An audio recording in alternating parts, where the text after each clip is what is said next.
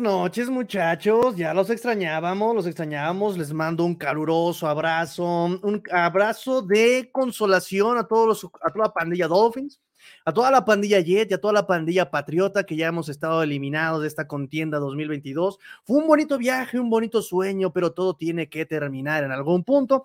Nuestro viaje ha terminado en el 2022, pero nos encauzamos hasta el 2023. De todas maneras, también les damos el mismo abrazo de consolación a los Bills que han sido eliminados rotundamente, deshonrosamente y voy a exagerarlo todo en este momento para hacerlo más evidente a los Bills. No, no es cierto, muchachos. Ahorita vamos a platicar sobre los Bills porque nuestro amigo este, Emilio nos dijo que no estuviéramos tan, tan, tan burlones. Tan, burlones, pero bueno. Amigo chino, ¿cómo estás? Bienvenido a este tu programa. Este, este tu casa. Tu casa es mi casa. Bienvenidos a su programa. Como, como decía Chabelo los domingos, este, bienvenidos a su programa. En, familia no, con. En familia con. Chabelo. El round table. Este, muy bien, Tigrillo, muy bien. Este, digo, pues obviamente yo ya eliminado ya desde hace algunas semanas. Este, los Jets enfocados en, pues en otros temas, ¿no? Están en busca de su coordinador ofensivo. Al parecer, como que no llevan mucha prisa. Este, creo que el, el tema del coordinador ofensivo va a ir más por lo que puedan hacer con el coreback que puedan conseguir. Este, todo parece indicar vía trade. Este, ha sonado Aaron Rodgers los últimos días, ha sonado Derek Carr, eh, Lamar Jackson ya supuestamente ya le pusieron el alto en Baltimore, pero yo no me creo esos cuentos de los general managers porque lo he escuchado una y otra vez con 20 mil equipos. Eh, saludos a mi amigo Alberto Romano de los Titans que decía, AJ Brown no se va a los Titans. Ya dijo el general manager que no. Y tómala, el día del draft, ¿qué tal? Se va a las Águilas. ¿Qué tal? También Joe Douglas hace dos años, o ya van a ser tres, creo, eh, tres, cuando dijo, vamos a hacer a Jamal Adams Jet for Life y tómala y se va a los Seahawks, ¿no? Entonces también estamos ya empezando en estas épocas de los equipos que están eliminados, donde pues no hay que creerle al 100 todo lo que se diga por ahí por parte de los general managers, de los head coaches, es politiquería y pues así las cosas con, con los Jets. Entonces, todo con calma, con el coordinador ofensivo. Hay varios nombres, ahorita les, les podría decir este, cuáles, cuáles son. Este, por ahí suena Nathaniel Hackett, por ahí suena el hijo de Gary Kubiak, eh, por ahí estaba uno de los, este, los Dolphins que afortunadamente no, no lo queríamos, el señor Dobel o Bobel o no sé cómo se apellida. Afortunadamente no lo queríamos, no lo que. ¡Ay, chino! ¡Ay, chino! De verdad, ¿eh? Nosotros no lo queríamos. Qué triste su situación de estar buscando coordinador ofensivo, ¿eh? ¿Por qué? Porque de nuestro se viene el séptimo, papá. No, Sí, no, sí, no, sí, pero bueno. fíjese.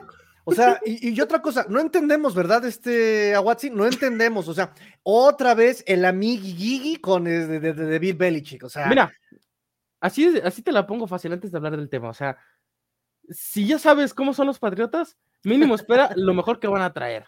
A ver, ya sabemos que no van a traer a alguien nuevo. O sea, va a ser un clásico, va a ser, va a ser el refrito del refrito así, eh, lo más reciclable que te imagines. Y si vas a reciclar a alguien decente, pues está Bill O'Brien. O sea, es lo lógico, ¿no?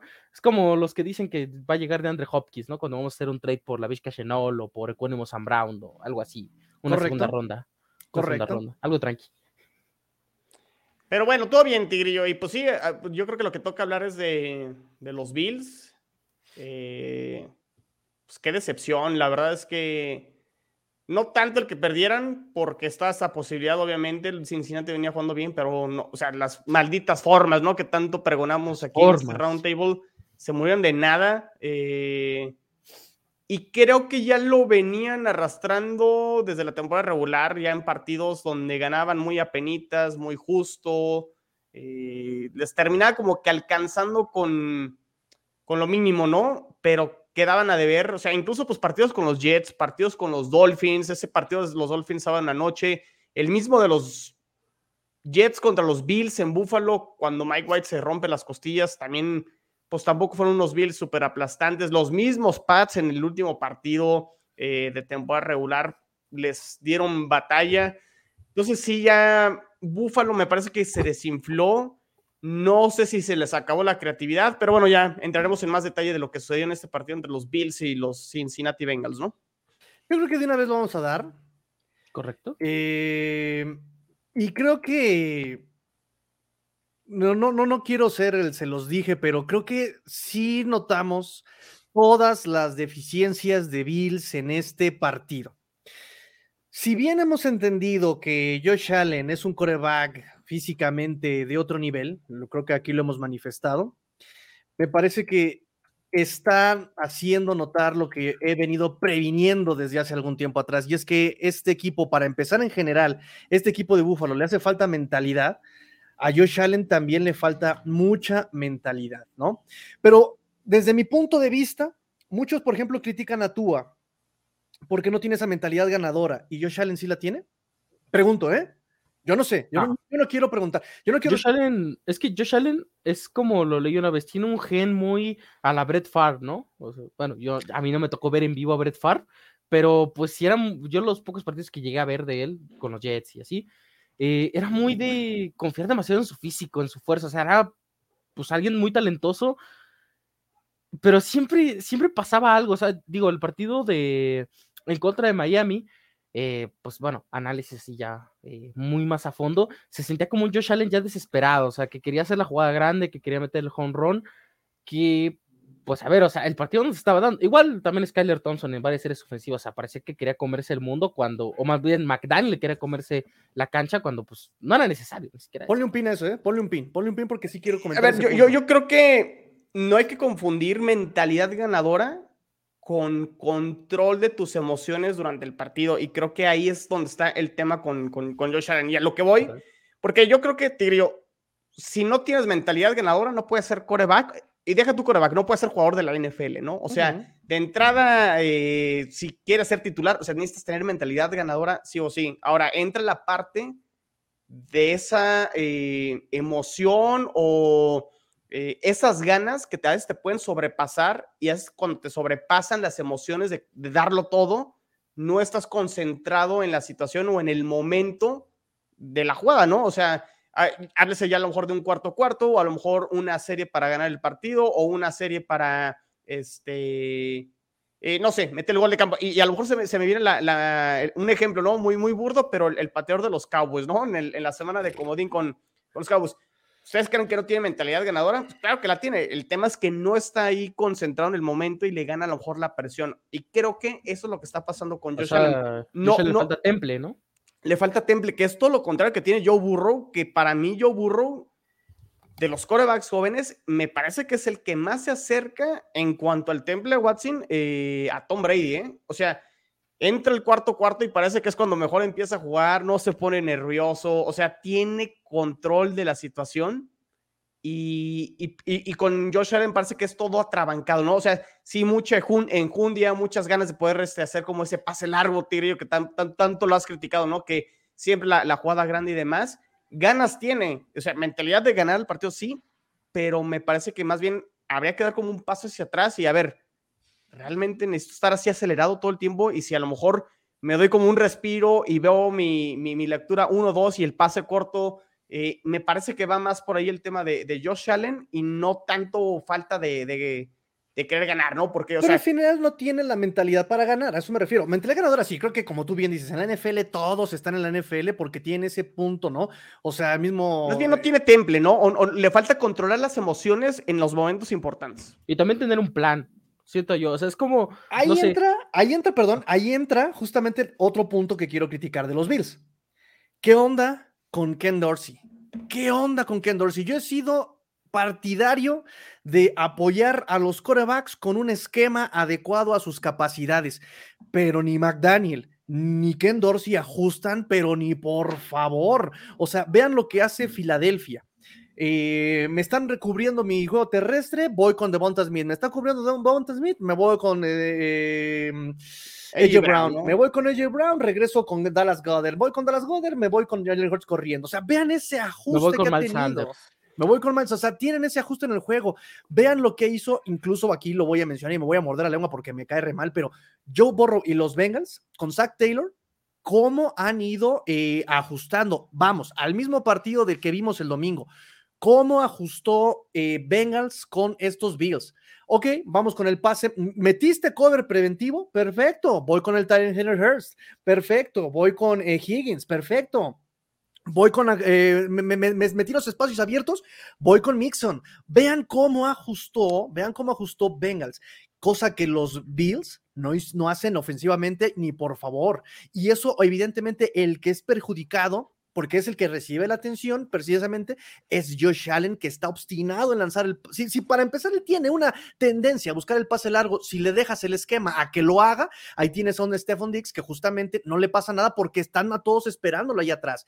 Y ejecución, eso ya lo vamos un, un poquito, un poquito más tarde, pero el esquema no está ayudando ofensivamente a los Bills. Y aquí René Trejo nos dice justamente, sin Davo los Bills se están viniendo abajo y con ello los Dolphins serán campeones de la FC este en 2023. Pero tiene un punto.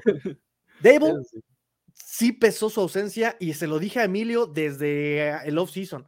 ¿No le va a pesar esto a Bills? No, no, no, porque Ken Dorsey, él es el que está dentro del, de, él estaba dentro del, del, sideline y motivaba a los jugadores y él conoce el trabajo de, de Brian Dable y para mí pesó demasiado Ken Dorsey a, en, en, negativo para los Bills. Eh, Chino, perdón, te interrumpí, vas a decir algo. Coincido totalmente de acuerdo y agregaría algo más. O sea, creo que eh no se estén de acuerdo, pero si ustedes ven las armas de los Bills, ¿no creen que en cuanto al roster también dieron un paso para atrás? O sea, nos quedamos hace un año justo en, el, en, la, en la ronda divisional, el juegazo de Gabriel Davis, ¿no? Que tuvo, que Tres, cuatro downs y no, el receptor número dos. Realmente Gabe Davis es este jugador que realmente la defensa se tiene que preocupar y, real, o sea, creo que tampoco eh, es ese receptor, o sea, a lo que voy, Tienes a Stephon Diggs. Y al resto. El resto de los receptores que, que te, asu o sea, te, asusten, ¿no? O sea, creo que extrañaron, por ejemplo, a Cole Beasley, que sí, regresó al final de la temporada. Trajeron a Jameson Crowder, que terminó en reserva de lesionados, entonces no fue tampoco factor. Entonces también el grupo de receptores de los Bills, me parece que tendrán que ajustarlo, ver si realmente tienen lo suficiente para volver a, a lo mejor, este, regresar a lo que les funcionó el, año pasado con, con Dable, ¿no, Tigre? Yo sé que a lo mejor los ponían en mejores situaciones, pero también no sé qué tanto haya sido la falta a lo mejor de un poco más talento eh, con respecto al año pasado en, en, en el cuerpo de receptores y que el juego terrestre pues tampoco sigue sin pasar nada, ¿no? O sea, ha sido también este, un talón de Aquiles para los Bills. Y entonces, ¿qué pasa? Si no, si no, si no corres el balón, te vuelves predecible buscando siempre a Stephon Diggs, pues las defensas te terminan descifrando, ¿no? Entonces, parece que todo va con, con Dix y con Dawson Knox y el resto del equipo, ¿qué onda, no? O sea, como que de repente eh, tend tendrán que ajustar, tendrán que, que, ver qué, qué hacen. Y, y, creo que aquí el tema con los Bills, no quiero decir que ya se les cerró la ventana de, de poder ganar un Super Bowl, pero me parece que ya no partirán con esta etiqueta de super favoritos como arrancaron la temporada pasada. Bueno, es todavía esta temporada que está en curso, la temporada 2022. O sea, tendrán a Josh Allen, tienes a McDermott, pero algunas piezas, sobre todo del lado defensivo, se empiezan a hacer viejas y, y, y va a estar muy interesante el tema de los Bills para, para el siguiente año. ¿Qué tanto tendrán que eh, reforzarse? ¿Qué tanto consideran que con lo que tienen a lo mejor es suficiente? O sea, va, a estar como interesante ese balance de dentro de la evaluación de la temporada. ¿Qué les faltó? ¿Qué hay que mejorar? El coordinador ofensivo, como dice Tigrillo, o les falta también este, más talento a la ofensiva. No sé, creo que son varias cosas las que sí se tienen que cuestionar los Bills. Y creo que del lado defensivo también, en la secundaria, entre las lesiones, entre Mika Hyde, eh, Poyer, que estuvieron fuera varios juegos. Eh, pero también ya es una secundaria que me recuerda un poco lo que fueron los Dolphins, que cuando tenían a sus titulares muy bien, pero ya con el pasar de los años, como que de repente dieron un paso hacia atrás, ¿no? No sé si estén sí, de acuerdo bueno. con, conmigo. Yo, yo también tengo la, la, sensación de que este equipo de Bills, o sea, probablemente es top 2, top 3 de la liga en roster, ¿no? Pero. Híjole, es que, ya es no que, sé, son, ¿eh? ya no sé, Watson, al, al, final de la temporada. Pecho frío, ¿eh? O sea, es un equipo muy pecho frío no, no entiendo cómo. A ver, Sean McDermott, pues a ver, su era empezó con la primera clasificación en playoffs para los Bills en más de 100 años, ¿no? O sea, creo que ni la Después franquicia. de 7 años en el 2017, ¿no? O algo así. Ajá. Eh, aparte, echándole hecho... porras ahí a Cincinnati eh, contra Baltimore en la última semana, tenía que ganar y ya. Yo solamente, recuerdo cuando jugaron contra, creo que fue contra Dallas o Cincinnati, que gritaban Andy, Andy, al buen Andy Dalton, ¿no? Un crack. Este, después, marca perdedora con Josh Allen, luego eliminado en ronda de comodines, ok, primer año. Segundo año de ya, bueno, tercer año de Josh Allen, final de conferencia. la final de conferencia, ok. Es como yo les explicaba, la lógica consiste en que si en un año te metiste a la final de conferencia, el siguiente vas a ganar el Super Bowl o siguiente vas a repetir ronda de ronda divisional contra el mismo rival, sí, pero pues al final de cuentas te quedas una ronda atrás. Y ahora otra vez en ronda divisional, o sea, se siente como un bucle eh, muy constante. Incluso hasta la temporada se sintió igual que la pasada. O sea, los Bills cerraron regular eh, solamente que esta ocasión batallaron en ronda de comodines, pero igual, eliminando un rival divisional y en la siguiente ronda fueron eliminados. En este caso fueron apaleados, en el otro el equipo tuvo un error defensivo que pues no debió hacer así la cobertura, ¿no? En, en los 13 segundos de Mahomes. O sea, esto, esta tendencia no solamente es del jugador, es también del esquema. Y ahí es donde yo me baso que no solamente necesitas un buen roster, no solamente necesitas mentalidad ganadora, no sé si también necesitas ese ADN ganador, o sea, porque, a ver, estamos hablando de en el deporte. ¿ADN como equipo?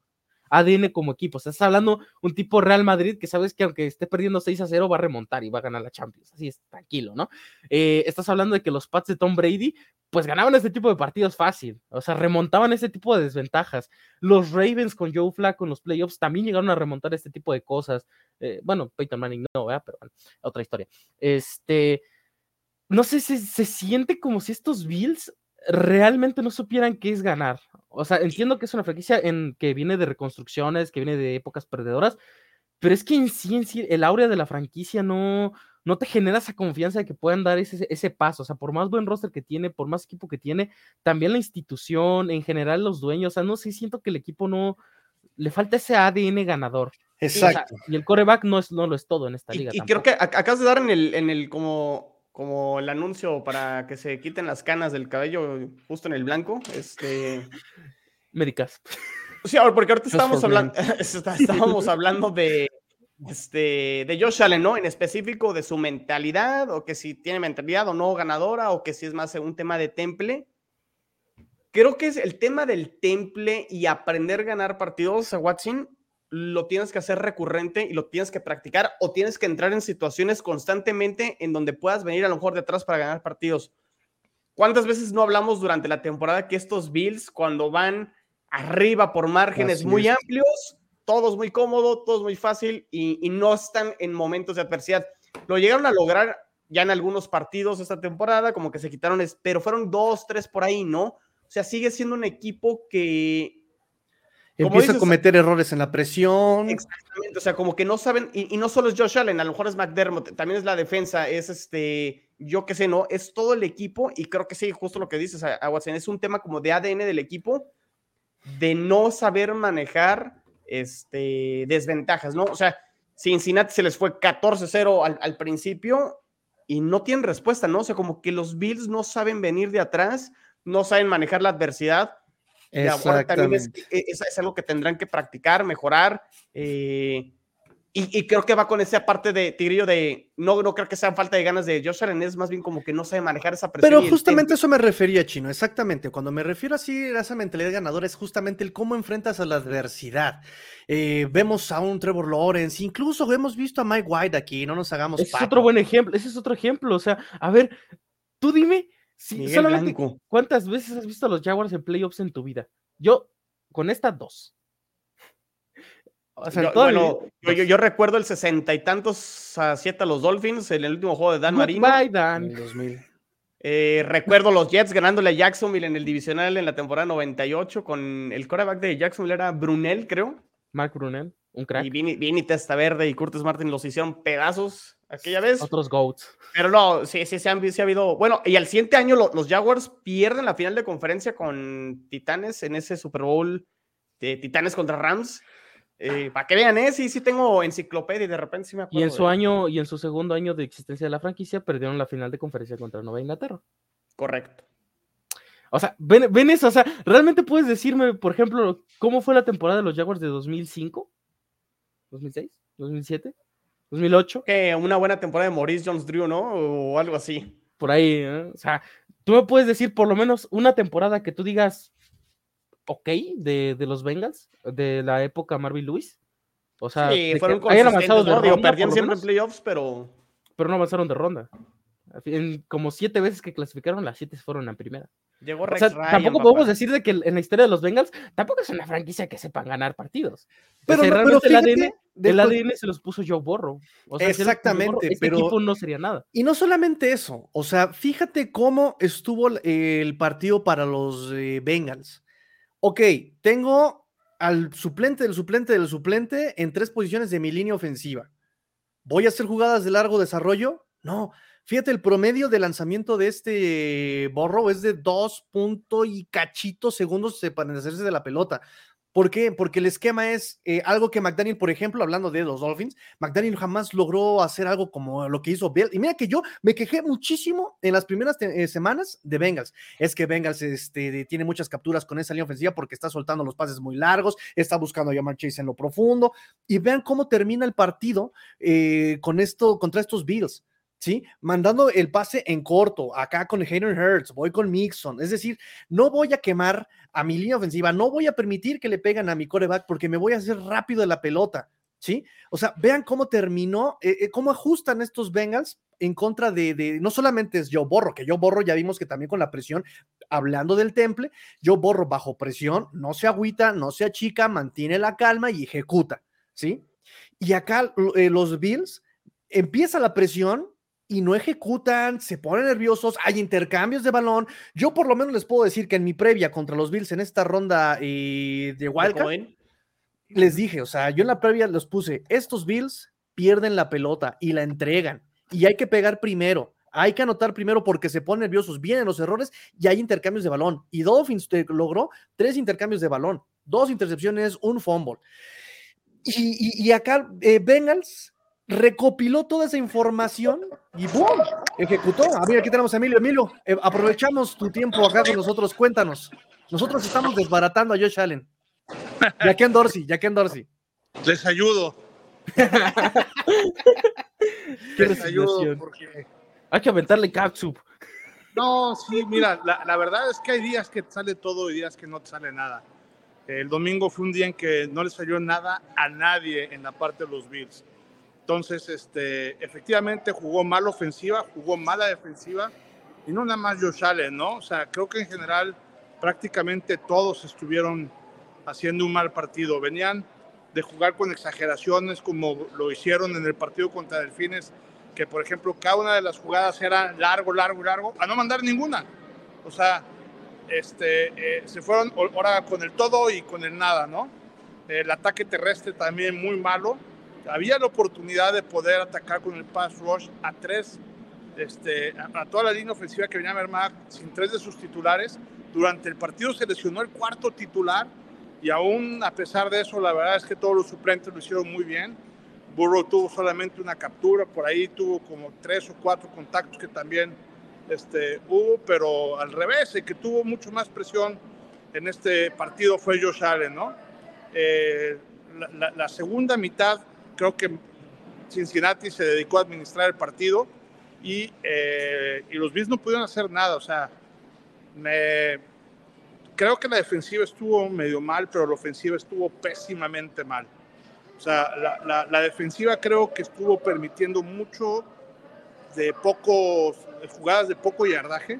No hubo ninguna jugada grande, no hubo ninguna jugada explosiva este, eh, de ellos, pero hubo muchísimas. Pues todas las jugadas producían 5, 6, 7 yardas, 5, 6, 7 yardas. No sé cuántas veces convirtieron en primero y 10, pero fueron muchísimas y los Bills, este, que eran el equipo que más convertían en terceras oportunidades, este, pues nos quedamos con las ganas, ¿no? Creo que un mal partido en, jugado en todos, desde la A hasta la Z, la Z malas decisiones este, de parte de los coordinadores, tanto ofensivos como defensivos, y este, un mal funcionamiento de Josh Allen, y se ve la frustración al final del partido con un Stephen Dix muy competitivo que quería más, ¿no?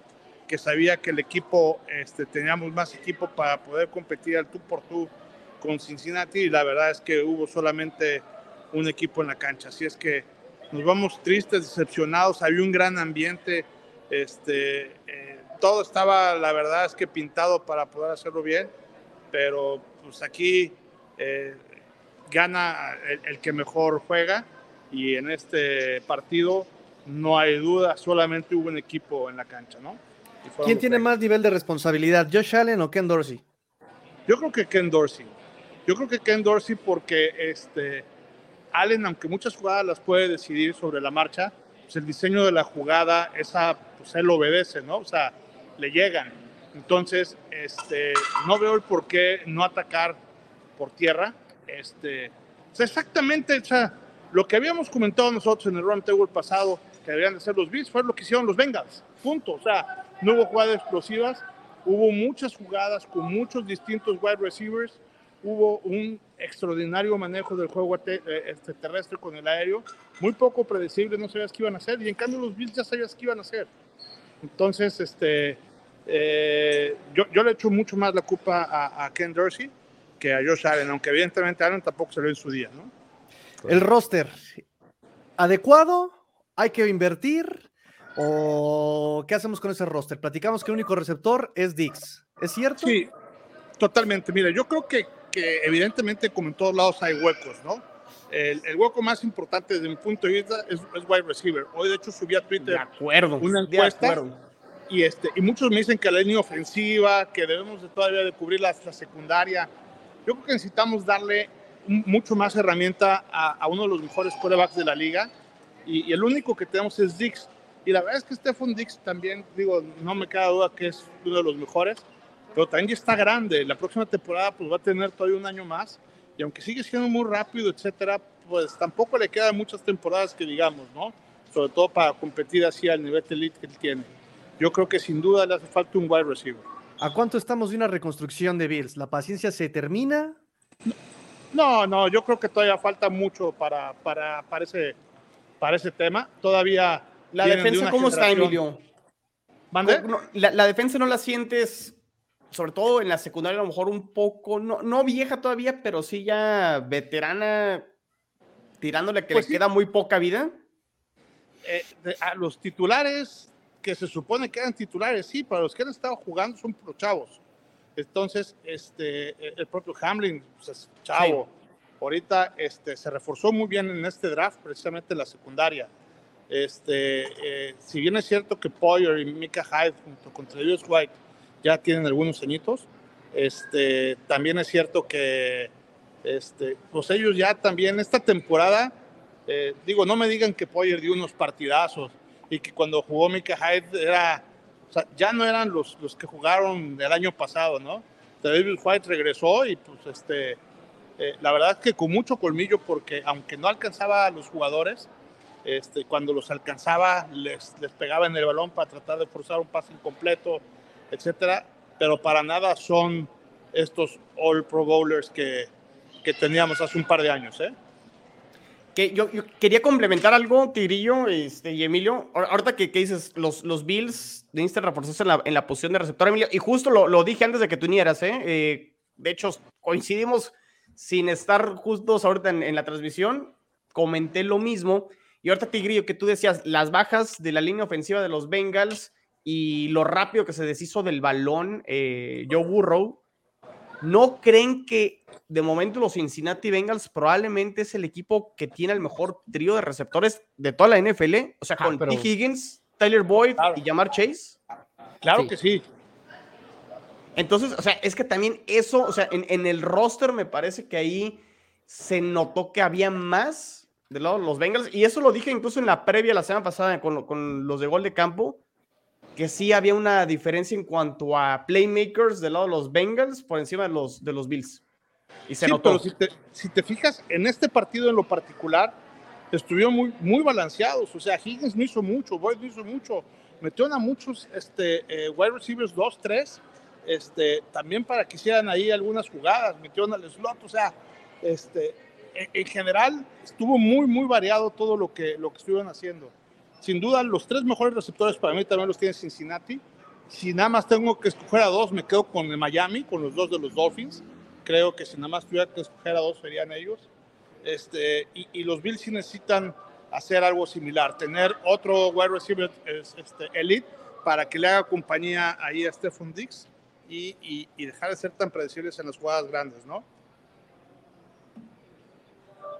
Fíjate, nada más para decir esto, o sea, que, eh, eh, efectivamente el roster pesa demasiado, pero fíjate cómo teniendo eh, mm, estos tres receptores, los Bengals, quienes tuvieron más recepciones fue Jamar Chase, obviamente, cinco recepciones, Hayden Hurts, el Titan, cinco recepciones, y el running back Samash Pirine con cinco recepciones. O sea, date cuenta lo que, o sea, cómo usaron a su roster, ¿sí? Cosa que por otro lado, realmente mm, no es que tenga un mal roster tampoco Bengals. Creo que ahí el esquema con Dorsey, por eso soy tan reiterativo, pero sí el esquema termina traicionando a los Bills. No, sí, totalmente de acuerdo. Mira, aquí yo muchos de los comentarios que he estado viendo es qué tenemos que hacer nosotros, dónde vienen los cambios principales en el roster, principalmente con el tema de los wide receivers y en la parte del staff, yo creo que este, que nada más con Ken Dorsey. Ken Dorsey eh, ha estado haciendo malas las jugadas y este, creo que la selección de las jugadas son malas, el diseño de las mismas son buenas, pero la selección de las jugadas es mala y eso es lo que le corresponde a él hacerlos, ¿no? O sea, este, creo que hoy eh, escuché también decir a Vin, al gerente general, de, sobre los Bills, qué tenían que hacer y él dijo, no, van a ver que el segundo año de Ken Dorsey va a ser mejor que este. Ay, cabrón, ¿cómo que el segundo? Entonces, este, obviamente su papel, ¿no? Ni modo de que si no ya lo hubieran corrido.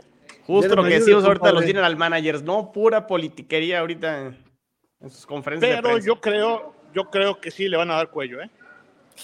Ah, sas. A Ken Dorsey. Sí, claro, claro, claro, claro, Ken Dorsey. Sí, yo creo ¿Y que. quién traes, eh? Esa, esa, sí es buena, porque ya son.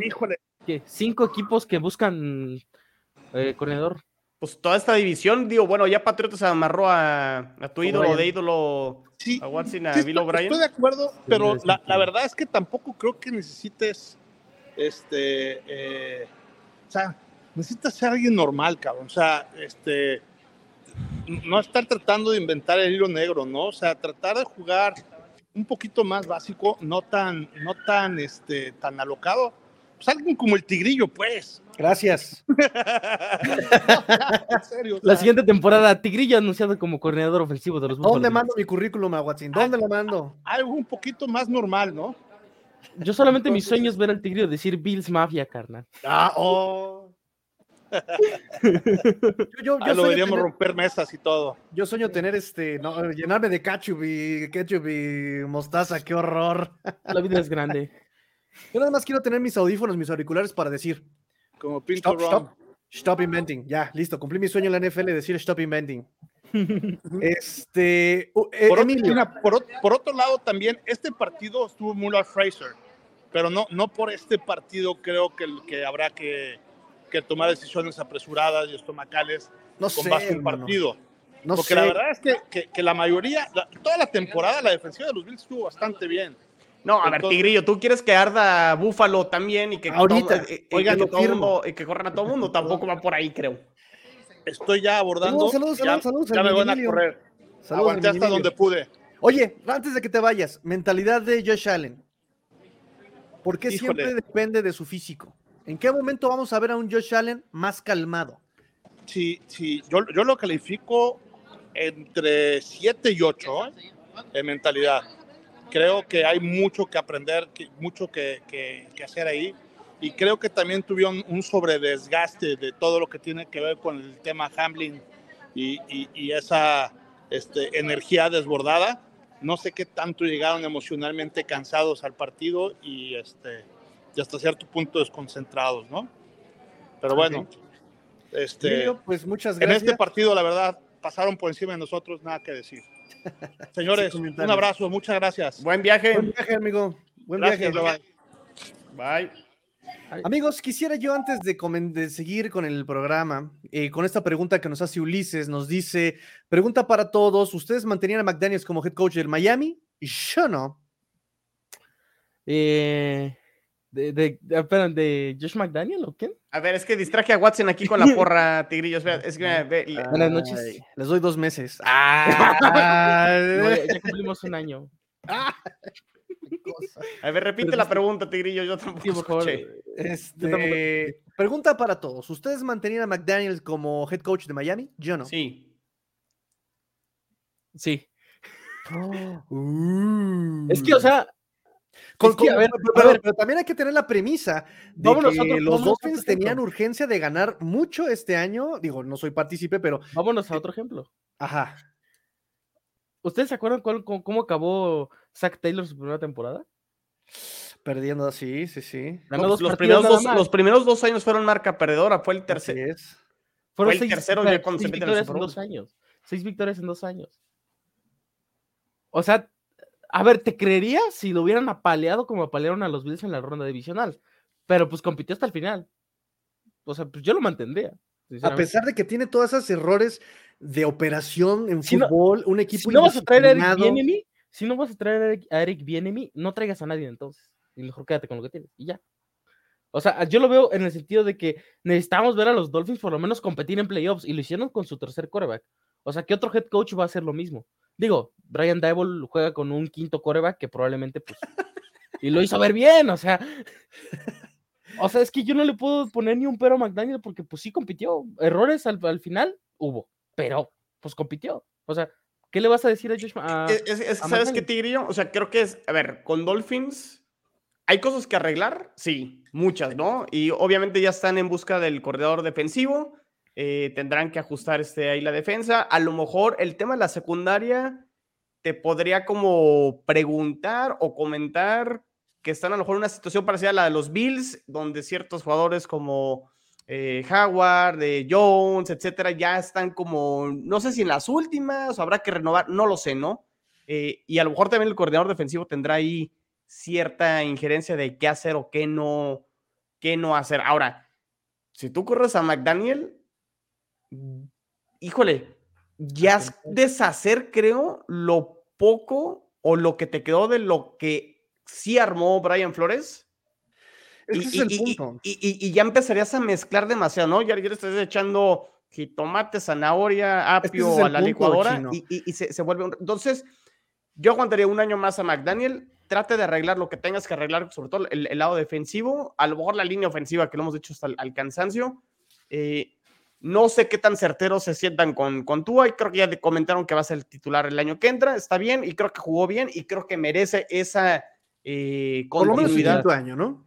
Exacto, entonces, este, pues apuéstale a una continuidad y trate de ajustar lo que tengas que arreglar y, y ya vemos, ¿no? Con- si con este roster, con esos dos receptores que tienes, este, no te vuelve a alcanzar o te vuelves a caer en la orilla o no vuelves a ganar un partido de playoff que no lo, no lo haces después de 20 años, yo creo que ahí sí, pero aguas, o sea, si los, estos Dolphins que no tienen pick de primera ronda, que este, se les puede venir, o sea, creo que están en esta última ventana un año más los Dolphins, donde si no avanzan o consiguen algo más, sí se les puede poner un poco más complicado pensando ya en 2024 o 2025 y que a lo mejor incluso con el mismo Tua ya digan después de cinco años, bueno, pues sí, Tua tiene este nivel, este es el techo de Tua y tampoco nos va a llevar al siguiente nivel, ¿no? O sea, creo que también ya después de, perdón, el, siguiente año es el cuarto año de Tua, ¿no?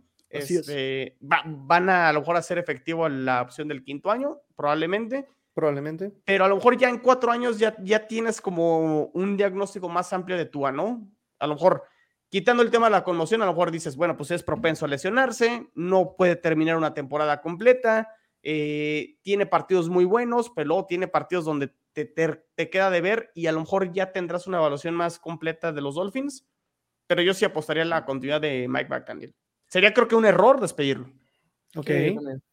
Es el mismo caso, es empezar de cero otra vez y no. Ya, diste, ya diste un paso. Aquí verdad. el miedo es que, ¿con qué marca terminaron los Dolphins? Eh, nueve- 9-8. No es nada extraordinario. Flores lo hizo también. ¿Sabes? Nada más que Flores, incluso con 10 victorias, no llegó a postemporada. Flores no tiene una ofensiva operante, eso también es un hecho, pero McDaniel no tiene la defensiva operante. Ahora, a mí lo que me da miedo con McDaniel Digo, yo también lo dejaba, ¿eh? O sea, quiero, hacer, quiero ser partícipe de que el comentario es de Ulises. Ulises me dijo, yo no lo dejaba y tiene sus motivos y sus razones de los cuales yo también estoy muy de acuerdo, pero yo soy partícipe del proceso. Deja que termine el proceso, deja que por lo menos madure su proceso. Aquí el miedo que, tienen, que, que, yo tengo personalmente es que cuando contratamos a la joven promesa de Joe Fielding, de Adam Gaze, de Brian Flores, incluso hasta Esparano, es que su primer año fue ganador y a partir del primer año fueron en picado todos estos eh, coaches que les comento. Menos Brian Flores.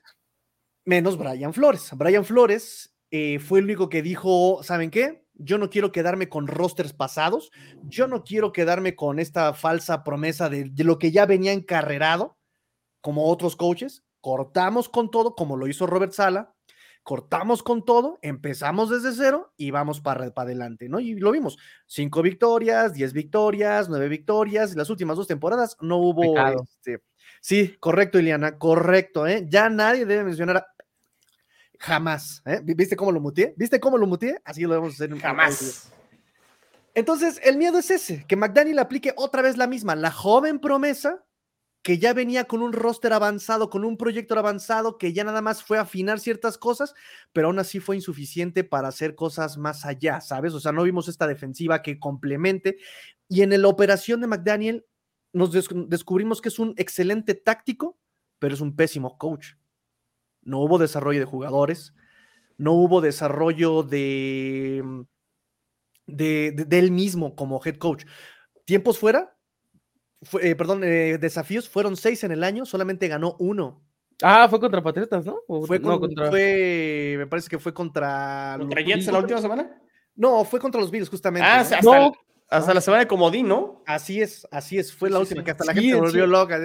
No, fue, fue, fue, fue, contra Jets, ya me acordé, porque estábamos en el Hard Rock Stadium y la gente le festejó en el Hard Rock Stadium que fue por fin había ganado un, un, desafío en todo el maldito año. Sublime, sublime. Fue, fue, fue algo hermoso, fue algo hermoso. Todos lloramos y nos agarramos de las manos. Este, mal manejo de reloj, mal manejo de tiempos fuera castigos, Brian Flores, digo, no por compararnos para tener una idea, pero Brian Flores los bajó a ser los, los tres menor, eh, eh, menores castigados, menos castigados, y McDaniel un año, ¡pum!, volvió a ser de los peores castigados, en yardas y en castigos, ¿sí? Mal, mal coachado, errores terribles, eh, no se sabían formar, no se sabían alinear las ofensivas, retrasos de juego tontos, ¿sabes? O sea, ese tipo de cosas que dices, hermano, o sea, hasta en Piwi saben manejar estos, hasta en infantiles lo saben manejar, que tú no lo sepas. Entonces, es como la preocupación, ¿no? Es la preocupación. Si yo, yo les decía, si lo corren, yo no tengo broncas porque tenía muchos motivos. Yo soy partícipe del proceso y yo creo que lo correcto, dado el proceso tan avanzado que viene Dolphins, es ya quédate con lo que tienes y trata de apuntar a la defensa. Y como dijo Emilio, o sea, ya por lo menos juega alguien que venga y haga algo básico, ¿no? que no invente el hilo negro, que, que, no lo descubra. Yo, yo lo que sí, y digo, esto ya es más bien como percepción, ¿no? De las cosas que no me gustan de McDaniel es su personalidad que, es como este chico cool y, de repente como que se hace el payasito en las conferencias de prensa y, trata de hacerse como el simpático. No soy muy partidario. Ahora, pues digo, ese es su estilo y así es, y pues no vas a cambiar a la gente. Lo que no sé es esa misma personalidad, yo no sé qué tan bienvenida o qué tanto guste dentro del roster. O sea, qué tanto habrá jugadores que digan, ¿y si es este Mike, Mike, Mike mi líder? Eh, no, no lo sé. Como pues que por ahí. En general, te puedo decir que he, leído más comentarios malos hacia lo que era la defensiva que a lo que es McDaniel. McDaniel era una de mis dudas con él, si se ganaba el respeto de los jugadores, y la verdad es que se ganó el respeto de los jugadores, los jugadores creen en él, y, y pues ahí está, ¿no? Que a mí me sorprende, que también eso es algo de lo que hablábamos de la mentalidad, ¿no? Este roster de los Dolphins está construido con chavos que lo van a dejar todo. Tenían una racha de siete partidos perdidos el año pasado y nadie brincó. Este año tuvimos cinco, una racha de cinco y nadie dijo nada, nadie agarró sus muñecas y se fue y nadie, ¿sabes? O sea, eso nada más es como para mencionar que también tiene que ver eh, la parte del coach y de la relación que tiene con sus jugadores. Quiero pensar, quiero pensar. Pues sí, interesante. Digo, porque por ejemplo, del lado de los Jets, algo que me sorprendió mucho Robert Sala fue cómo manejó el vestidor. Se le puede haber caído todo y tomó decisiones complicadas, por ejemplo, la de Zach Wilson, ¿no? Eh, Interesante lo de Zach Wilson, ¿eh? ¿Qué hubo? que hizo, o sea, dijo, a ver, o me, o, o, me quedo con el equipo, o se, o, o, sea, lo pudieron haber corrido, ¿no? Si se hubiera apostado al desarrollo y dejar a Zach Wilson, se le viene todo el equipo en, encima y, este, y creo que tomó una decisión importante. Creo que lo de Laia Moore lo manejó también excelente. Al límite, ¿eh? Lo manejó al límite, pero lo, lo, lo, manejó muy bien. Eh, entonces hubo detallitos que, que, son de las cosas que me gustan y, y, creo que, pues digo, hay que apostar creo que un año más con, con Robert Sally, pues ya veremos este, qué sucede. O sea, me, me, me, gusta lo que pudiera hacer Jets el año que entra, ¿eh? O sea, creo que es de los cuatro equipos de la división, me parece que sí es el que podría decir, debería ir de menos a más y aspirar a cosas más importantes el, el, año que entra, esperando a ver pues quién va a ser el coreback. Y Me este parece que va a ser Aaron Rodgers. Que tanto, oye, sí, eso, esto tenemos que platicarlo. ¿eh? Me parece que tanto Miami como Jets tienen ya el roster y a uno le falta la defensiva y a otro le falta la ofensiva. Pero ya está. Ya está para que estén unos agarrones chidos. Pero, pero, pero sí, interesante, eh, Tigrillo. Creo que del lado, o sea, Digo, tú dime, no sé si en la defensa falte talento en Miami. Linebacker. esquema. En, en, en, Jets ofensivamente, creo que falta coreback, ¿no? O sea, a, lo mejor apuntalar con un tackle más porque hubo muchas lesiones con, con la línea ofensiva, muchas de mala suerte. O sea, por ejemplo, el, el, el tackle eh, Mitchell que coágulos en la sangre, eh, muchos en reserva de lesionado, Trefant, este, Obviamente Beckton, Alaya Veratoca, o sea, hubo muchas lesiones, creo que fue más mala suerte que realmente falta talento. Pero sí, o sea, me parece que los Jets tú ves y le pones un coreback y, y se puede soñar, se puede soñar, ¿no, Watson? Tus Jets. Se vale soñar mis Jets de toda la vida. Robert sale desde la muerte. O sea, no sé, sinceramente, a ver, de los tres equipos de la división, ahorita Nueva Inglaterra supuestamente ya corrigió el problema más grande que tenía para poder. Que me parece que es una falsa narrativa y no correcta. Un corredor ¿eh? ofensivo. Eh, o sea, todo, todo, obviamente falta armar el roster. Porque, a ver, si quieren, vamos a platicar de Bill O'Brien, porque yo la verdad todo el día tenía ganas de platicar de Bill O'Brien, ¿no? Nadie quiere hablar de Bill O'Brien, Nabotín. bueno, me largo entonces. No, pero es que Bill O'Brien no suena tan mal el problema, evidentemente, pues es hace el roster en Nueva Inglaterra. O sea, no, ni siquiera Jacoby, Jacoby Meyers es agente libre. O sea, el mejor receptor, el mejor, entre comillas, es agente libre. También ya por ahí se filtraron las fotos, ¿no? De, del GOAT, Nelson Agalor, empacando sus cositas, ya se va. Probablemente ahí, pues nada, ¿no? El mejor jugador de la historia de la franquicia se nos va. Triste. este... ¿Quién es Edelman? Agalor. ¿Quién es, ¿Quién es Randy Moss para empezar, no? Eh, eh, o sea, evidentemente los Pats estamos en modo, en modo off-season, ¿no? Ya también se habla de que, que, que pues McDaniel va a poder tirar a, a Darren Waller y a Hunter Renfro, y pues Hunter Renfro nos vamos a traer nosotros, claro que sí. Vean, vean, vean al fino de Emilio, lo que nos comparten de subirse al avión, ¿eh? ¿Quién no va a leer? A ver, a Watson. Melón y Melames son aficionados a la NFL. Melón quiere la playera de Mahomes y Melames la de Burro. Qué finos, ¿eh, muchachos? Qué finos estamos en modo All Pro, papá. Este. no, pues, ¿qué les puedo decir? Sinceramente, o sea, de los tres, de los equipos, creo que el de los Pats, o sea, por más ilusiones que nos dé Bill O'Brien, por más ilusiones de que incluso hasta van a buscar un coordinador de juego terrestre, que es este Clem, el coordinador de juego terrestre en la Universidad de Oregon. Pues es que la verdad es muy rancio todo. O sea, sinceramente me da, no se me dan cosas. Lo platicaba con, obviamente, pues ya, ya sabe, mi fuente de confianza con Nación Patriota. Este, y me dijo algo que, que, me dejó pensando bien y mal, entre comillas. O sea, que dijo: Los Kraft no les gusta que piensen que son codos. Y realmente Bill O'Brien sí va a salirles caro. O sea, la idea, y tuvo esta conversación de off-season con Bill Belichick y todo el rollo. Y me da la sensación de que, o sea, una cosa es demostrar que tienes para pagar y para competir, y otra cosa es gastar por gastar. O sea, Robert Kraft está más cerca de convertirse en un Jerry Jones que de volver a ser élite en su equipo. O sea, me, da esa sensación y O'Brien me da la misma sensación. Evidentemente, para, eh, hablando deportivamente, pues es una buena decisión. O sea, a final de cuentas, pues ha trabajado con, con GOATs, o sea, ha trabajado con leyendas como Brian Hoyer, eh, Brock Osweiler, Tom Savage. O sea, pura finura de personas, este, el, el de Cleveland. Este, o sea, o sea, deportivamente entiendo el movimiento, pero no sé, me preocupa mucho el futuro de, de los Pats como tal. O sea, Bill O'Brien es la mejor decisión porque es lo mismo, o sea, lo dice Tigrillo, lo dice todo el mundo. Es que nada más trae a sus amigos Belichick. Pues sí, pero se va a traer al mejor amigo, o sea, no se va a traer a Adam Gates, o sea, es que, es que es en serio, cuando conoces a tu equipo, pues ya entiendes por qué se hacen las cosas, o sea, yo ya entendí por qué vino Patricia el año pasado, para seguirle robando a los Lions, porque no parecía como el coordinador ofensivo, y no parecía porque le seguía robando dinero a los Lions, es muy maldito, ¿no? Este, y es lo mismo, o sea, yo, yo sinceramente entiendo que para Bill competir es tomar al cascajo del cascajo y traer a sus amigos a que coachen. O sea, yo lo entiendo y sí está mal, pero pues otra cosa que te queda, ¿no? O sea, y por cierto, pero, también, pues no sé. ¿No crees que eso es injusto para la afición y para el mismo roster? O sea, traigo lo que queda, traigo lo que puedo porque es mi cuate. Y ahora, dos, ¿No crees que eso también ya es mucha maldita necedad el querer competir cuando no te estás para competir? O sea, no tienes agencia libre, no hiciste agencia libre, no hiciste un buen draft, por mucho que ah, Cole se haya rifado, realmente, ¿sabes?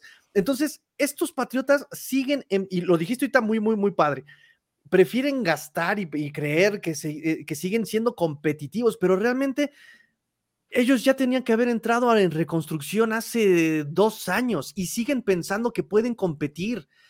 Y aquí hay una máxima y una regla desde las antiguas legiones de la lejana China que dice, cuando alguien está en reconstrucción y quiere competir, ni hace una ni hace la otra y queda mediocre. O sea, ¿sabes? Y creo que eso es lo que le pasa un poco a Patriotas. Quiere seguir todavía pensando que puede competir y quiere reconstruirse mientras compite. No lo está haciendo. No, eso es Como la crónica de Paco Palencia en un partido contra el Atlas en el Estadio de Jalisco estaba en la banca, lo empieza a grabar y criticando ahí a, su mismo equipo. Pues ni picha, ni cacha, ni deja. eh, ¿Tienes que soltar eso en serio? te lo va a poner más fácil, o sea, dándote la razón, la, más bien la, la, respuesta es fácil, o la pregunta, no sé cómo, cómo lo quieran ver, pero ¿qué tiene de atractivo la posición de coordinador ofensivo de Patriotas? Entonces, a lo mejor para el resto, o será para primerizos, o será para, o sea, porque lo acaba de decir a Watson, si tú ves el roster, ¿por qué voy a ir a un equipo de los Patriotas que le falta talento? Ese es, otro tema que yo platiqué con, justamente con Nación Patriota. Digo, o sea, el que venga, Shadow Shea, eh, Bill O'Brien, si quieres traerte a Eric Bienem y te lo traes también sin ningún problema porque los Kraft tienen para pagarle la millonada que quiera, el problema es que le tienes que prometer que la agencia libre es traer talento. O sea, el pick 14 sí o sí va a ser un receiver. O vas a subir por un wide receiver top. O le tienes que prometer que sí vas a reforzar al equipo. Defensive tackle from Auburn. Auburn. Algo así, o sea, yo también, yo también lo entendía así. O sea, bueno, sinceramente yo también creo lo mismo. Bill O'Brien no vino porque quiso. Y porque estaba muy cómodo en Alabama. Así de sencillo. Estaba jugando con Bryce Young y probablemente va a sacar otro coreback top 3 del draft, así de sencillo, ¿no? O sea, yo lo que veo es que a Bill O'Brien le vendieron que sí van a ir por un refuerzo de lujo. Probablemente un de Andre Hopkins, no creo, a los 35 mil años, pues no creo que lo traigan. No sé si vayan a subir por un receptor, no entiendo pues qué movimiento sigue, pero de algo estoy seguro, o sea, la promesa no solamente es el sueldo, también es que vas a traerle el arma que él quiere. A ver, y, lo, lo otro es, yo soy de la idea de que con Mac Jones no vas a competir. Es complicado, es complicado también. O sea, te va a ganar algunos partidos, va a ser un quarterback promedio. Le va a ganar abajo el promedio. Eh, no, ya, o sea, cuidado. Eh, bueno, es que los árbitros también ahí, No me quejo de los árbitros, pero ese, ese, ese pick six del primer juego contra, contra los Pats cambió el rumbo. Hubieran ganado los Jets, pero bueno, el hubiera no existe. Este, pero sí, más bien, o sea, Mac Jones es, o sea, o, dejen el, tema del coordinador ofensivo. ¿Por qué de Andre Hopkins iría a que le lance Mac Jones, por ejemplo? Brutal.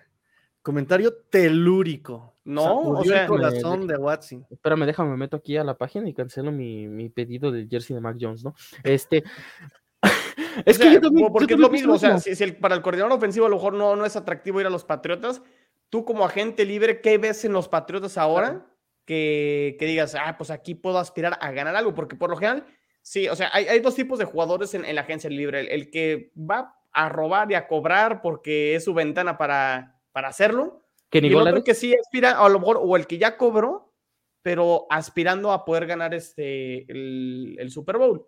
Tarek Hill. O sea, nada más hay. No está y Tarek Hill, ¿no? Es, en la comparativa. Y es que yo también pienso lo mismo. O sea, es que a ver, o sea, tú dime, en serio, un solo jugador, ni siquiera de Andre Hopkins, porque lo regaló a otro equipo. O sea, ¿tú crees que en serio alguien diga, ah, es que está Bill O'Brien en el equipo, voy a funcionar como jugador? No va a pasar, o sea, tiene que ser a huevo un talento de draft. Y, y, y, no sé, sinceramente digo, también a Bill O'Brien le dicen la tetera, ¿no? Por ahí si vieron las, la hermosa serie de Mano Farina, pues ya cuando se peleó con Tom Brady, ¿no? Este, emocionante todo eso. No sé, yo, yo sí me preocupo muchísimo del simple hecho del talento. O sea, el coordinador ofensivo ya no hay tanto problema porque por lo menos vas a ver que un pase pantalla en cuarta y veinte no va a servir de nada, ¿no? Ya por lo menos me quedo tranquilo que sabe que eso no va a servir. Algo, algo tiene que tranquilizarnos en esta posición. Este, pero es que yo también pienso lo mismo. O sea, si Bill O'Brien vino, pues es que sí le prometiste que vas a reforzar el equipo de manera brutal. El problema es convencer a los jugadores, porque a ver, en la superagencia libre que gastamos, se vino Nelson Agalor, se, se, vino también al año siguiente Devante Parker, o sea, realmente pues no trajiste a nadie. John Smith y Hunter Henry que... Bueno, ya con, yo te prometo que alguno de los dos va a ser All Pro este año, eh, bueno, esta temporada, este, con Bill O'Brien, pero no sé, yo sinceramente no, yo no veo, pues ahora sí que una ventana tan grande, o sea, sí los veo entrando a playoffs, pero otra vez eliminados. Es más, veo incluso una calca de la temporada de Mac Jones rookie a esta próxima. O sea, va a ser lo mismo. Porque pues Bill O'Brien también, o sea, fuera de que sí ganó cuatro títulos divisionales con los Texans, sí, los mantuvo competitivos con, con pues básicamente con cualquier coreback titular ídolo en Miami. O sea, sí, pero pues ¿qué más hizo? A ver, voy, voy, a, voy a, conectar esto con, con, los Jets y con un ah. tema. En el supuesto, digo, porque está, está sonando mucho y, el, y, también Woody Johnson, ya el dueño, ya como que dijo, yo voy a aventar la casa por la ventana y vamos por un coreback probado sí o sí. Entonces, Rogers, Rogers, Rogers, Rogers eh, el mismo Carr. Entonces, en el supuesto que llegue Oye, Carr, Neymar, ya, ya, Neymar ya dio permiso de que usaran este, el 12. Eh, ahí está la maldición, ya. Venga, ya, hay que quemar todas las cartas, Tigrillo. Este, en ese supuesto que llegue Rogers o el mismo Carr, seamos sinceros, el peor coreback de la división se llamaría Mac Jones. Probablemente. Probablemente, o se lo pondrías por encima de Tua. O sea, probablemente en el es que es o sea, no, no, es comparar. O sea, no es comparar llega, llega a los Jets y. Con 34 años. No, y tiene Rogers 30, a los 40. Rogers tiene 39. O sea, es que, o sea, no es lo mismo porque, o sea, no vas a traer a Rogers de 2011, no vas a traer a Rogers de 2012, no vas a traer al Derek Carr de 2016, vas a traer a un Derek Carr que a viene ver. de ser mandado a la banca y que viene de un rendimiento pues muy inestable, o sea, tampoco Derek me voy a Carr, Derek Carr jamás ha tenido una defensa que pase a ser la defensiva número 20 de la liga.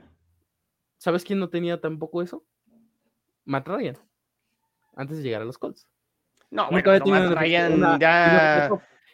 Que... ya está como Lego, ya, o sea, o como Playmobil ya. Pobrecito. No, pero es que yo lo que me refiero es, o sea, no te estás trayendo, o sea, porque también muchos dicen, no, es que si los Riders están a Tom Brady, a ver, no es el Tom Brady de los 35 años que fue MVP. No Exacto. es el Aaron Rodgers que viene de tres MVPs consecutivos. Es un Aaron Rodgers que viene lidiando con lesión y que viene lidiando de un bajo nivel por el equipo. No te estás trayendo el Derek Carr 2016 que estuvo en conversaciones de MVP, te estás trayendo un Derek Carr que fue traicionado a por ver, su head coach. Pero, pero, ok, su... pero estoy y de es acuerdo. lo mismo. Pero a ver, o sea, ese es un punto. No te estás Y de trayendo la versión de ellos. Ahora, Se están vamos a- matando. vamos en el supu- vámonos en el supuesto de que llegue Derek Carr, ¿no? Ok, sí, va a tener una mejor defensiva y sí, va a manejar una ofensiva competente, buena. Bueno, más, para mí, Garrett, Garrett Wilson va a ser mejor, ¿no? Pero bueno, o sea, estás trayendo a un coreback experimentado, sí, con edad, sí, pero que tampoco es una garantía que Derek Carr va a meterse y va a ganar 10 partidos en su primera temporada y va a avanzar a ronda divisional. Los o sea, Jets no necesitan a un coreback top 5 y es más, no necesitan ni a un coreback top 10, necesitan un coreback promedio porque tú ves las estadísticas y entre White, Flaco, Isaac Wilson, todos abajo de los, o sea, en los últimos lugares. Los Jets, con la defensa que tienen, con el talento que tienen, con Brice Hall, con Gary Wilson, no necesitan a un coreback top 5. No, necesitan a, no necesitan a un Josh Allen que esté lanzando estos pases profundos. Necesitan a alguien que administre el juego y va a ser más que suficiente. O sea, creo que con eso los Jets van a ganar más partidos. Pero ¿para qué? Ya te cambiaron el corredor de este ofensivo. ¿Quién va a llegar que pueda aprovechar el que esté y los receptores que estén? Tú estás partiendo de lo que hizo la Fleur. Y también tenemos que poner el mismo ejemplo.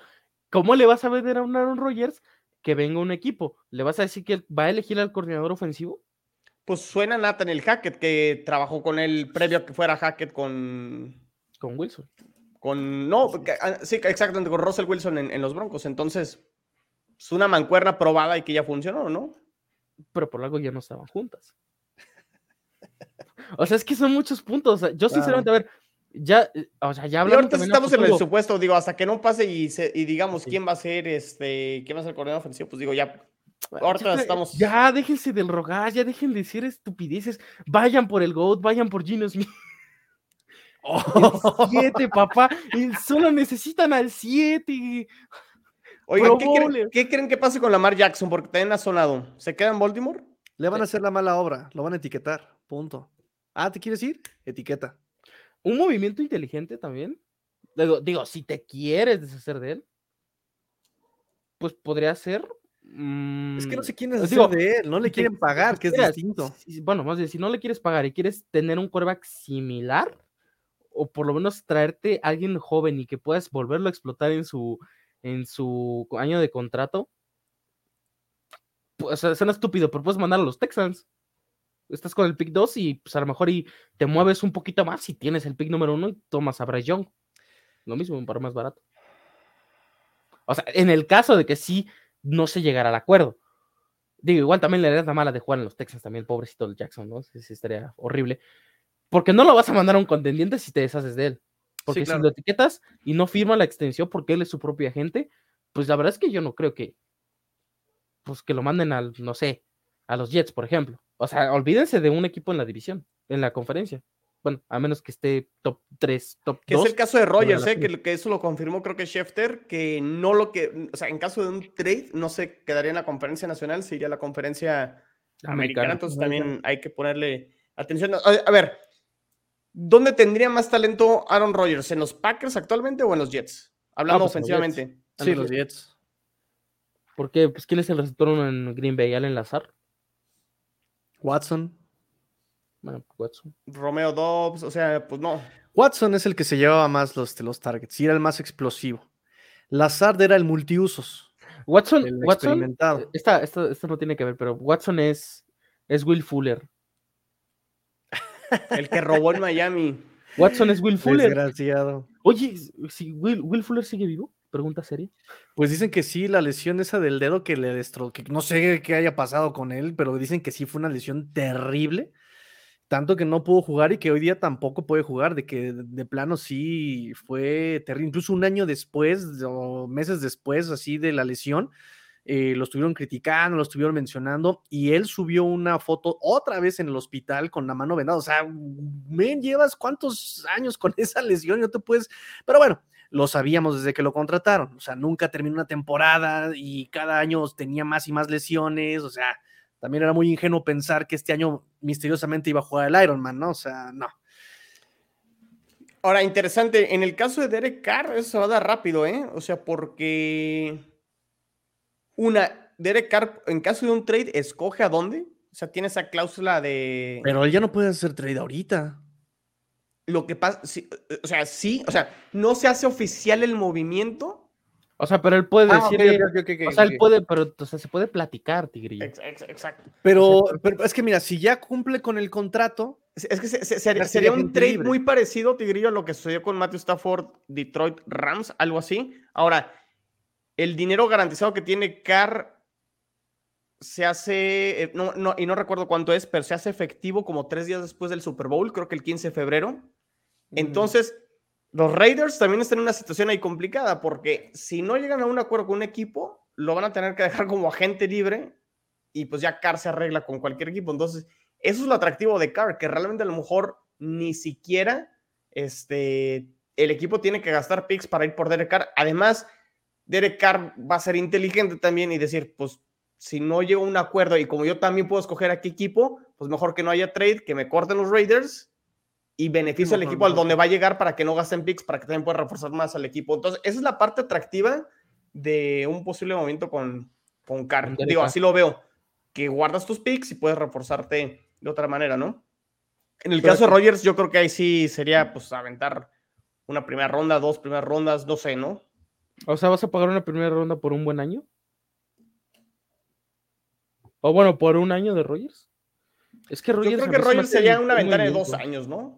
No, a mí Rogers se me hace el peor movimiento, ¿eh? Yo no lo veo jugando más. No, no, la verdad es que no.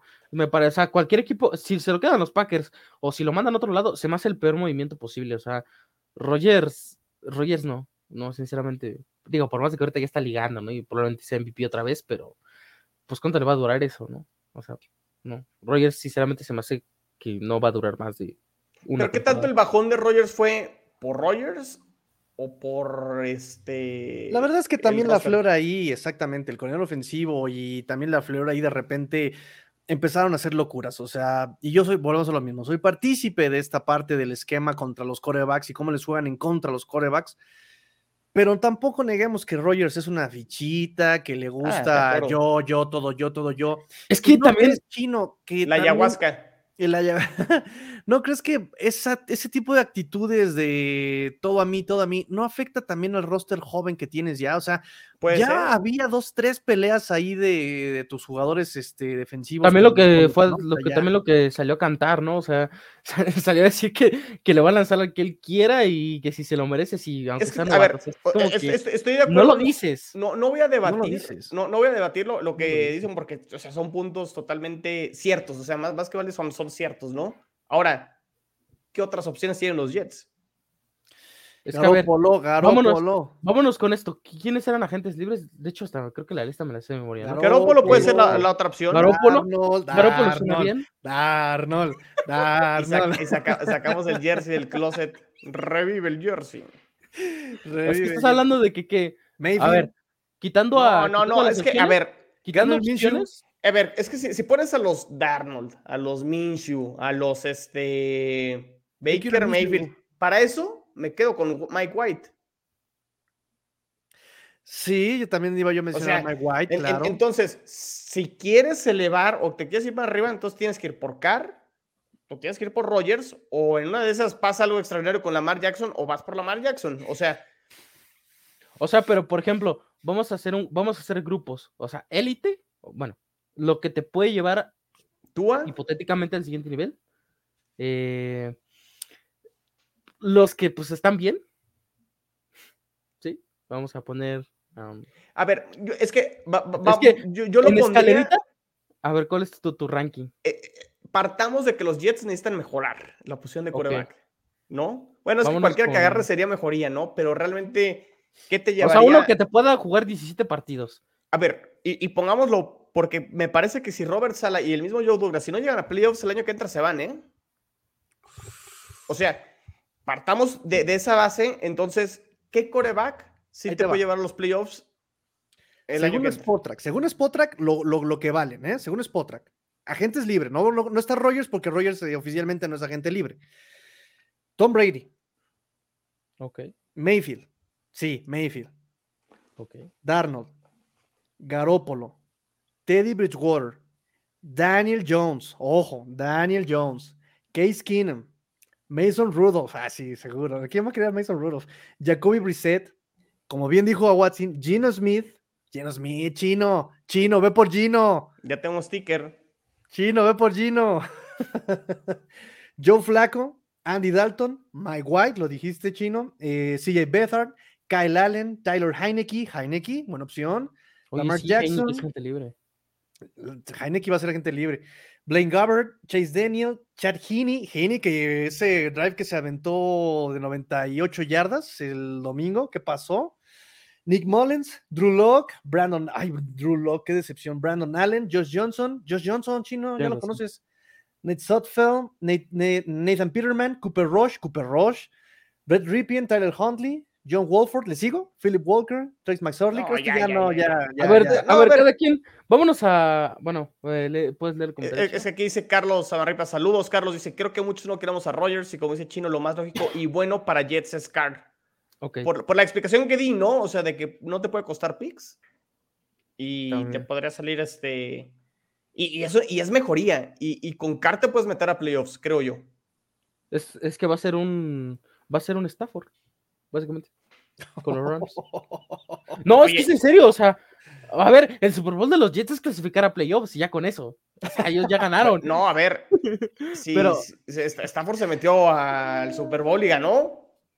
Pues, o sea, sí, pero pues, o sea, el Stafford de los Jets, pues es meterse a playoffs y que los apalen en ronda de comodines. Ya está. No, no, no, no, no, no, Nosotros llegamos a finales de conferencia, Watson. Ah, sí, cada 10 años llegan acá. Exactamente. Logra- logra- Trey logramos- Lance. Vámonos, vámonos a ver cronológico, ¿no? Vámonos a ver quién arma su- sus cinco picks. O sea, sus cinco opciones para los Jets, ¿no? Si quieren, empiezo yo. Eh, la primera, o sea, obviamente por el que yo creo que les va a dar, va a dar mejor rendimiento. Jimmy Garoppolo, el número uno, como la mejor opción disponible, o sea, quitándonos de trades y todo. ¿Sabes qué no me Derek gusta? Carr. Bueno, no, termina, termina, perdón. Ah, bueno, eh, Derek Carr, el GOAT Gino Smith. Y si quieres, pues alguien que por lo menos te pueda jugar 17 partidos y depender del roster, pues está Baker Mayfield y Taylor Heineke. Heineke me parece una opción divertida, pero porque pues va a ser un equipo divertido de Jets. O sea, va a meter a tiroteos, el güey va a remontar partidos de manera épica y todo el rollo. Y ya. O sea, esas son mis cinco opciones. No sé, ustedes debatan, díganme. ¿Cuál fue el primero que dijiste? Guaropolo. Guapópolo. Guapopolo. El Mm, sonrisas o sea, sí, locas. sí me gusta cuando está disponible. El tema de Garópolo es que de repente sí ha tenido temporadas que las lesiones no lo dejan terminar temporadas con Ese sería como mi. Pero ah, Ahora, ¿qué tanto Garópolo es más el sistema que su talento, no? Entonces, este. Interesante ahí lo de, lo de Jimmy G. pero se ve guapo, lo demás, ¿qué te importa? No yo sí compro el. Jets. Yo también, yo le quito a Braxton Berrios el 10, ¿eh? ¿Quién es Braxton Berrios? Uno el Pro el año pasado. Este. Guaropolo. Carr, Rogers. Sería muy extraordinario que pase lo de Lamar Jackson, pero digo, Lamar Jackson sería como mi opción número uno. Pero va, va a ser complicado, va a ser complicado. No, no, no lo pongo ahí en. Este. Pero para mí, Carr es la uno, ¿eh? Carr es la uno, Rogers es la dos. Y ya de ahí en fuera, toda la lista que dijiste, Tigrillo, mejor me quedo con Mike White. O sea, Ba- Ba- Baker Mayfield también se le cae el brazo, se lesiona, no hace buen vestidor. Este, Taylor Henneke, pues me quedo con Mike White también. O sea, de toda esa lista, me quedo con Mike White. Si quiero mejorar, voy por Carr, voy por Rogers o voy por Jimmy Garoppolo. Y creo que con eso debería ser suficiente para que los Jets ganen más partidos, se metan a playoffs y puedan este, final cosas más importantes. Sí. Que- y todos tienen ventajas y desventajas. Lo de Rogers, a lo mejor la edad. Sí, lo que dices, Tigrillo, el tema de del vestidor o lo egocéntrico que puede ser Rogers. Pero digo, el talento ahí está, ¿no? Y le pones que un también- Garrett Wilson. Garrett Wilson y Rogers, imagínate. Es que también nos, nos tenemos que poner en. Ahora sí que contexto completo. O sea, no voy a ir a jugar a Houston, no voy a ir a jugar a. No sé, Dallas, una. una bueno, Dallas no cuenta, ¿no? No sé, no, no, no va a jugar a Jacksonville. Vas a jugar a Nueva York. Jugar a Nueva York. O sea, o sea, la prensa se va a comer vivo al primero que pise el estadio. Así, así sea Tom Brady de 25 años, se lo van a comer vivo. Es la prensa más ruda para mí de toda la NFL, la, Sí, la de los sea- Jets, es la más. Es que ese es otro contexto. ¿Quién va a querer venir a Nueva York? Con la prensa también. Digo, Rogers también, eso ya se la sabe, ¿no? Digo, también. ya- Ay, Rogers jugaba en un pueblo. La prensa, era- la prensa ni siquiera venía con grabadora, venía con libreta y le apuntaba a las entrevistas. Tampoco nos hagamos. Pero bueno, ya también es un quarterback de muchos años, ¿no? En la liga. Pero bueno, pues digo, lo de Carr se pudiera dar rápido, Sí. en dos, tres semanas. Este, lo de Rogers creo que sí pudiera tardar un poquito más. Y pues la sorpresa por ahí sería, yo creo que Lamar Jackson. Jimmy Garoppolo, a lo mejor sí, ya esperando a que empiece la agencia libre, Tigrillo hasta marzo pudiera ser. Y Jimmy Este, con la lesión, ¿te, qué, ¿cuánto te Ahora, yo no creo que los Jets se quieran esperar tanto, ¿eh? No. Entonces, veremos, veremos, pero Va a estar, va a estar interesante el, el offseason de, de, de los Jets, pero tienen que ir por un quarterback probado, tienen que ir ¿Qué por un llega primero? ¿Coordinador veterano. ofensivo o coreback? ¿Cómo? ¿Qué llega primero? ¿Coordinador ofensivo o coreback? Es que No, respuesta es ofensivo. No, si llega Rogers, pues, pues obviamente que va a ser primero Rogers. O sea, si tienes de un lado platicando con un coordinador ofensivo y del otro lado Rogers te dice el sí, pues primero traes a Rogers y que Rogers escoja al, al que quiera. Pues también. Es lo mismo que va a pasar con es lo que pasó en Tampa Bay. O sea, llegó Tom Brady y le preguntaron qué quiere y se lo dieron. y ya. Igual en el a pasar, o sea, los Jets aunque no necesiten van a ir por un receptor porque pues Rogers lo pidió, a Rogers se le da. Fácil. Muy bien, pues ¿qué onda? ¿Nos vamos? Pues vámonos ya cerrando, vámonos ya cerrando, nada más déjame con así los comentarios rápidamente. Eh, nos dice Eliana Maya, Garópolo no es elite, pero solo, eh, no es elite, pero eh, conoce el esquema, solo No sé cumple, si, conoce no- el no- no sé si esquema. conoce o conocía, porque Mike LaFleur sí LaFleur, venía de ese árbol de Kyle Shanahan. Y, y- y Robert Sala comentó ahora en este, ahora que terminó la temporada de los Jets, que está abierto a que no sea un coordinador ofensivo que venga del árbol de Shanahan, sino puede ser lo que sea, ¿no? Este, entonces ahí. Va a ser Chato Shea. Sale. Miren, ahí les va la lista de los. Sí, mira.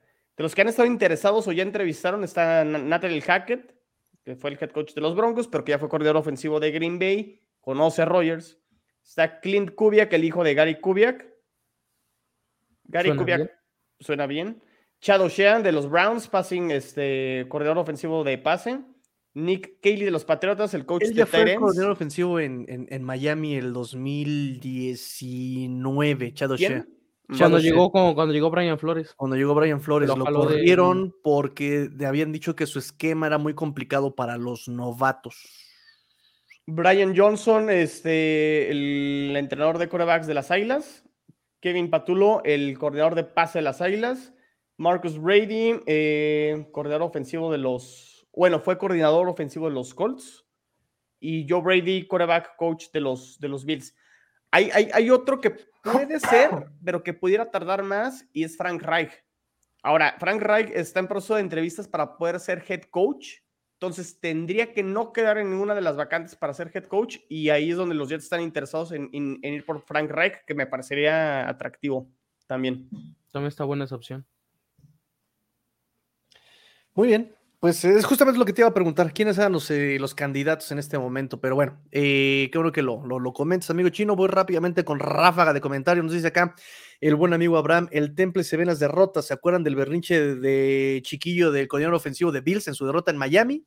Cuando se vino la presión encima del ofensivo de los Bills, se congeló. Juan Pablo JP nos hace you got this, claro que sí. Ulises ya también hicimos su pregunta. Iván eh, nos dicen aquí, Master Tigrillo simplemente odia a McDaniel. No, no lo odio, pero me cae mal. Me recuerda a mí, entonces por eso, lo, por eso nos odiamos. Este, pero yo sí me quedaba con otra temporada con él, ya sin Boyer y con movimientos en la línea ofensiva adecuados, veremos cosas buenas. A Watson hablando bien de Dolphins y Tigrillo cortando cabezas, perdiendo paciencia, ¿se va a acabar el mundo o qué? Tal vez. Y peores cosas vendrán, dice la Biblia. Este, Donald, ¿quién para coordinador defensivo de los Dolphins? Pues suena mm, Sean Dice, el coordinador, el head coach asociado eh, de Seahawks, y suena Anthony Campanile, el coach de linebackers de, de los, de los Dolphins también. Eh, pero yo preferiría a Big Fan. Matt Patricia. Ah, ¿qué pasó? Matt Patricia. Este, Bill Belichick y su club de Toby, nos dice René Trejo, que le siga así para que aburra Kraft y le dé las gracias. ya que se retire, que se retire, que se retire. Ay, Don Shula tiene nada más dos títulos en su historia y se quedó 100 años en Miami. No lo van a correr con seis. ¿Y qué? Pero abramos- pero- Pero el champán que a cada. Cada Parece que- nefasta esa- Aunque les duela, aunque les duela, cada año champaña. Este, Moisés Ruiz nos dice, yo veo a Tom Brady en los Jets. Uh. Puede ser. No, o sea, si, si nos vamos a ir por un viejo, me voy con el menos viejo y me voy con Rogers, ¿no? Ah, papá, no se desprecia el GOAT, ¿eh?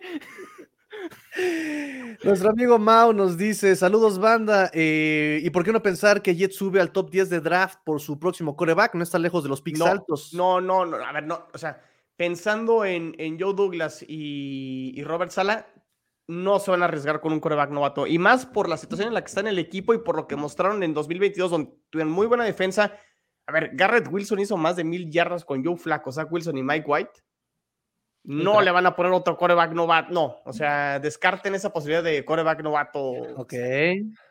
Y nos dice también, Lamar Jackson es viable, ya en la semana se dijo que Ravens abrió negociaciones con Lamar y si no se logra, lo etiquetan y eso va a pasar los próximos dos años y Lamar no se va a tentar un año, es lo que les decía, si de plano, si le quieren hacer la mala obra, pum, etiqueta y a ver, siéntate, ¿no? Eh, Bruno nos dice, queridos amigos, qué bueno que los alcanzo a saludar, ¿por qué será que no está Emilio? no, sí estuvo, sí estuvo. Estuvo un rato, pueden darle para atrás en cada uno de estos canales, en Let's Go Dolphins, en el chino. ¿Cómo se llama tu canal? Aguat, si no se llama, se viene el séptimo. ¿Cómo, ¿Cómo se llama tu canal? Aguat, así tal cual. Ok.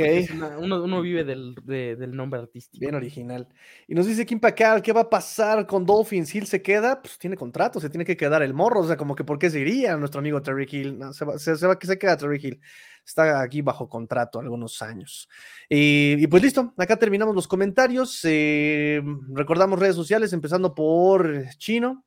Arroba NFL en chino. Eh, síganme también en Jets en cuarto y gol, arroba cuatro y gol Jets. He estado un poco este, en pausa, tranquilo. Ahorita está, está, muy tranquilo el tema de Jets, pero de a poco este, de reactivarme. Eh, pero bueno, ahí estamos en arroba NFL en chino. Seguimos también ahí con la gente de gol de campo, arroba gol de campo.